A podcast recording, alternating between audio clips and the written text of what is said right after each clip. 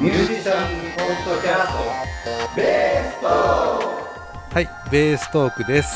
お送りしますのはベーシストの益子城と、は藤本慎也と、トムです。はい、よい、よろしくお願いします。ろしくお願いします。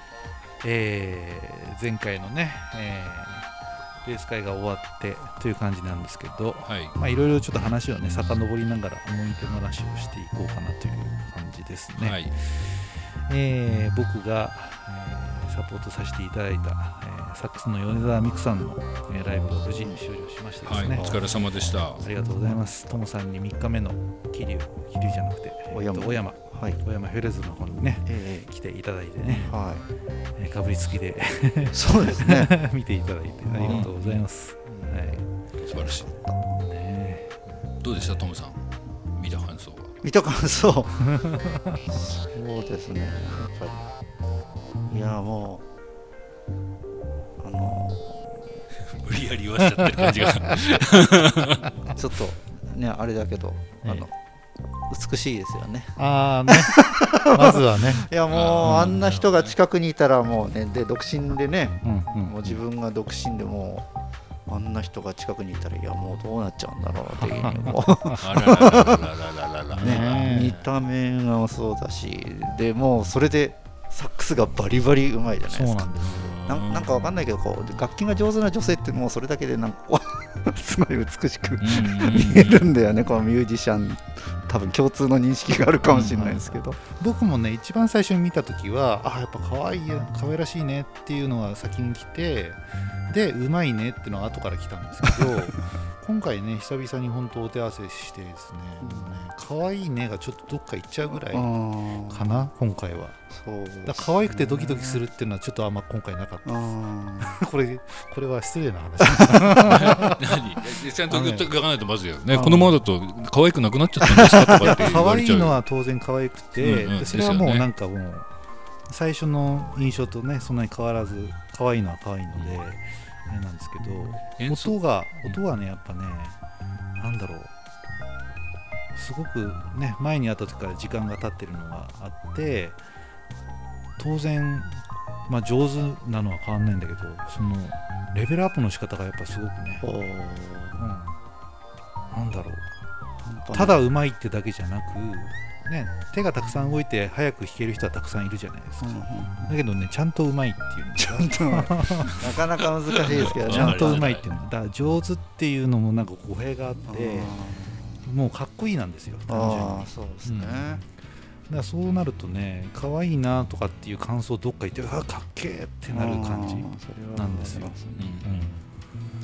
ななんか何回か見るとあなんか前よりすげえかっこよくなってるみたいなのが実感できるかもしれないですね、うん。ファーストで見ちゃうと、ね、そこからスタートだからうんうん。うまいねっていうのは来るんだけど可愛いねも来ちゃうわけですね、ねけどね可愛らしくていろんな感想をねうん。可愛らしくて演奏も素晴らしいなんてうん。一番いいじゃないですか。だから僕らにしてみたらかっこいいしうん。演奏もすごいなんて言われた日には ね。赤飯でも炊いてやろうかなっていう。こっちとらね顔に自信がないから演奏頑張ってる。ね本当だよ。ね天は二物与えんじゃないよって話。それはけど素晴らしいですね。とねあの今後ねすごくうん。活躍ご活躍さらにされるんじゃないかな。多分逆にこの顔だけで売ってると売れないと思うんですよね。うん。今ね、実力がちゃんとあるから売れてんだろうう。な、んもちろんもちろん絶対そうですよ。しますね。うんうん。すごい迫力でしたね、私なんかもう本当に、のもう一番ね、第一列というか、うん。本当に目の前で見せてもらいましたけど、うん。ものすごい迫力でね、なん聞かせていただきました。ねだって編成としてはベースとギターとサックスでしょ？はいうん。ねって言うとさ迫力って言うとドラムとかがギターガーンってやるうん。ような気がするけど、その編成でね迫力があるっていうやっぱ素晴らしいですよね、そううん、なかなかね。しかもこうね、女性でアルトサックスってよく見るんだけど、ここうんアルトじゃないじゃないですか、テナーですね。こんなでかい、あの体型で、さらにこのでかいサックスをこう抱えて、いや、なんでそん、ね、テナーサックスに行ったんだろうっていうね。気もしないでもないですけどすごいね。ですよね。うん。まあ、非常にもうなんか次にね見るときもしかしたらもっと大きな会場になっちゃうかもしれないけど、うん。ね。あの本当にこの間はね本当目の前で見れてねラッキーでしたよね。うん。まあ東京の方では本当にでかい会場でねおね大きなことやってますけどね。そのまあまあ今回のね我々やってるそのアドバンスというね企画にぶつけていくとですねあのまあその辺の話はもうとっくに理解している人の話ですね。うん。今回もね。彼女なんかはね。うん。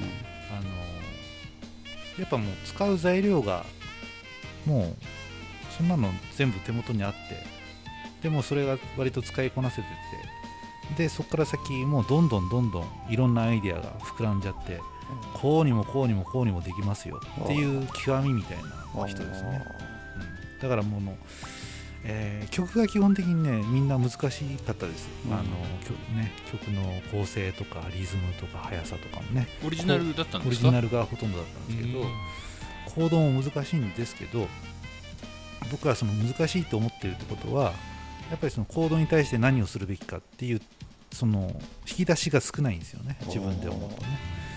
多分向こうからしてみれば、まあ、コードは複雑だけど引き出しもたくさんあるよみたいな。だからね何回やったっていろんなパターン出せるし、うん、マンネリ化しないんだろうなっていう懐の深さは見えますね こっちはもう弾くので精一杯みたいな感じになっちゃいますけどね、うん、だからもうものすごくだよねテクニックで言えばそういう素晴らしさがあるしね。ベースは4ビートの曲が多かったんですか？うーん。まあ4ビートでいける曲もあるしまあボサノバっぽいロックっぽい曲もたくさんあるし、あはい、ラテンっぽい曲もあるし。いろいろ。はい、4ビートに限らない感じですね。だから自分でも言ってたけど私ジャンルで言うと何になるんですかねみたいな。ねなんかフュージョンやってるようなジャズやってるようなよくわかんない音楽やってますけどじゃあ次の曲いきます。みたいなで吹き始めるとふわふわふわっつってねおっさんみたいな音出してね。素晴らしいんですけどね。なるほど。もうだからそのギャップがすごいですよね。喋ってる。ギャップそうですね。トークと演奏のギャップが。へねなるほど。それ配信とかしてましたよね。あれはもう見れないのかしらね。まだ見れるのかな？それどうやったら見れるんですか？小山のフェローズの、えー、と Facebook のページから多分いけるような気がします。あじゃあ Facebook やってる人は見られる。そうですね、なるほど。はい、まあ、でもしょマスターの。っちゅうなんかいろんなところのライブの配信ねやっておられますね。はい。まあけどせっかくだからねジョーさんが弾いてるところをさ。見れるのかな、ね。どうなんですかね。見れたら。あのちょっとそこは。ねまあ当日来てもらってたトラら分かるトラブってましたねと思うんですけどトラブってましたね。そうそう ああのな配信に？一応ね配信してますよの体で始まったんですけどなんか音が来てないらしいっすとかっつってギターの人が呼ばれて、結ね、構前半。小川さんが呼ばれてって。でその間じゃあじゃあ社長いないんで喋りますかとか喋ってね結構喋ってんだけど全然こう伸ばして伸ばしてるって言われて。えー、じゃあなんか2人でやっときますか。って言ったらギター戻ってきてましたね、えー。で1曲やったらまだ音出てませんって言って。あー。34曲やってからやっと流れたのかな、山のライブはどうか微妙ですね。ねなるほどね。そうそう。だからまあ三うん前半4曲目ぐらいから見れるかもしれないですね。なるほど。じゃあ次回のまた北関東ツアーにはい、実際にね皆さんはい。あの足を運ぶ方を考えて。あのねあれですよね。はい。でも曲っはいてオリジナルも多かったし、あと要するにいわゆる一般的なジャズのスタンダードっていう曲はあまりなかったですよね。一曲まあワンセットにに1曲2曲入れるぐらいかなという感じですね。だから、うんんなんていうかねこう、うんまあ、割とこう分かりやすい曲ん？なんか有名な曲もやりましたよね相当。あれ？そうですね、うんスタンダードの曲はやりましたね。あスタンダードっていうか、うんそのジャズのスタンダードではなくてああそうですね、えーとマイケル・ジャクソンのスリラとかね。結構そういうなんだろうあんまりこうジャズとかに馴染みがない方でもすごく楽しめる。ね、うん。うん。なるほどね。ステージだった、はい。あなるほど、うん。それはすごいとてもいいありがたい情報ですね、で多分米沢さんのやってるプロジェクトっていうのがいくつかあってですね、はい。まあ、米沢美久のソロのものと、えーギターの小川さんがやってる方の楽曲からも何曲かやったしで彼女が立ち上げた最近のねプロジェクト M っていうのがありまして、えー、ツイッターでねバンドメンバー募集って言ったら結構集まっちゃってどうしようかと思ったんですけどみたいな。そこからもう LS 組のメンバーでね、えーできたバンドなんですけどそこが多分ねいろんなポップス系の有名なところの、えーアレンジしてカバーするでその中から僕はスリラーとかやったんですけど、うん。結構ね大変なアレンジでね、はう。ん、決めのフレーズなんかも、えーとシンコペーションがたくさんあって16分と8分の決めがあって。どうしても8分の決めは16分になっちゃうから、ね、何回も練習してやったんですけど、あはい。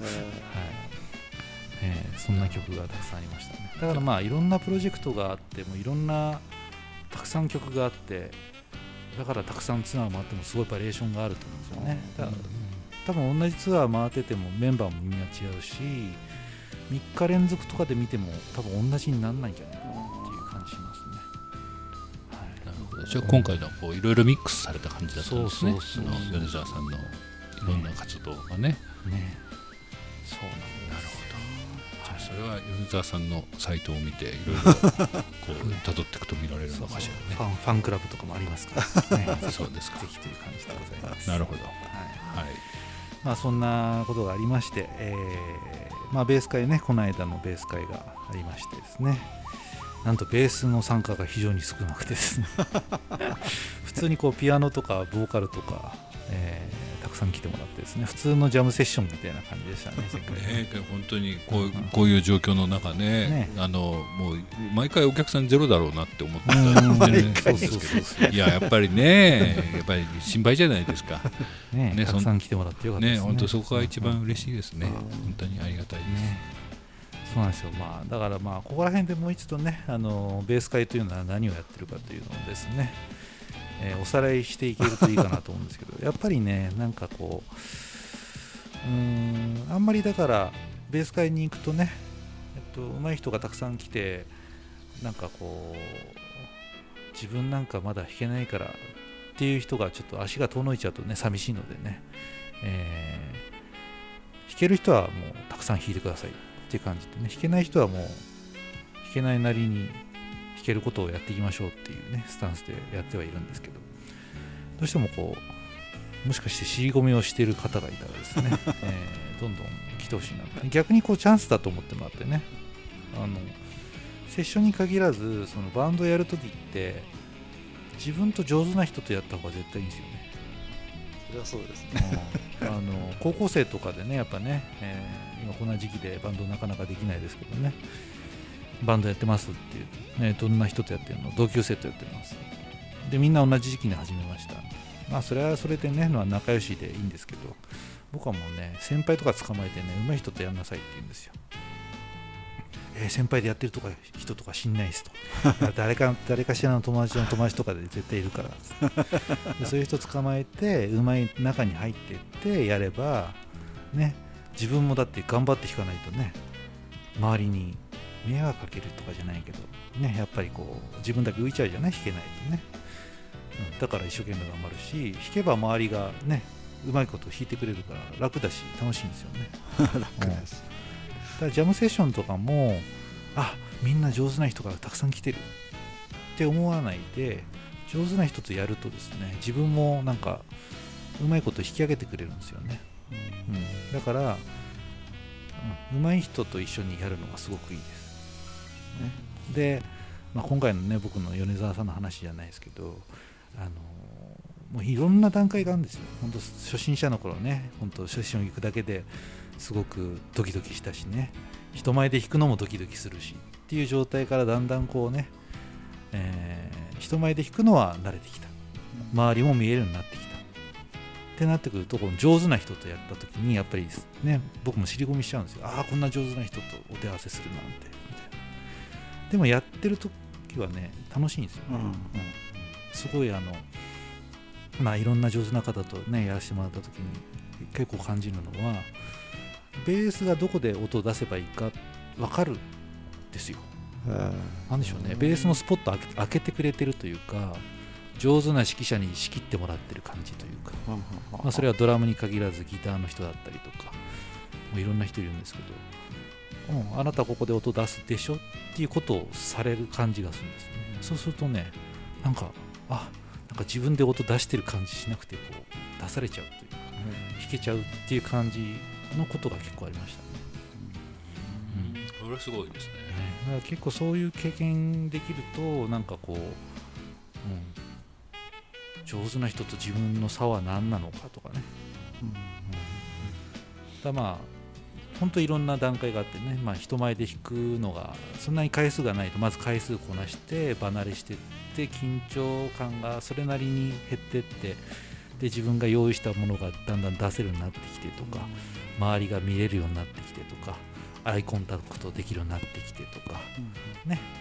えー迷わないようになってきてとか自分の主張できるようになってきてとか、まあ、いろんな段階があると思うんですけど、うん、なのでまあ上手な人がたくさん来てるっていうのはですね、えー、仕込みしやすいかもしれないですけど逆にこうすごくいい環境なので、ああそこのセッションに行くと結構ね上手な人が集まっててね楽しいよっていう感覚になれると それはそれでいいと思うんですよ、ね逆のこと考えた時にねちょっと言い方がちょっとね悪いかもしれないですけどみんな弾けない人が集まっちゃうとやっぱ形になりづらいんですよね、うん全員初心者ですって言うとやっぱり何しますかいや俺これできませんできませんだ何もできないじゃないですか。やっぱり初心者4人だとできないんで初心者1人で周り経験者みたいな感じが一番成り立つんですよね、うん。でなるべくうちらの集まりはねそういうことを目指したいので、まあ、なるべくねできない人の周りを上手な人で固めてで上手な人がサポートしてあげる感じ。ねそれでやっていけると楽しいかなと思っております。そのためにはこう上手な人も経験の浅い方も来てもらわないことには話にならないのでね。ぜひいらしてください。次回の次回のベース会はということですね。そうそう。あとあれよねあの対策？しっかりうん本当すごくやられてますよねリムジンさんね。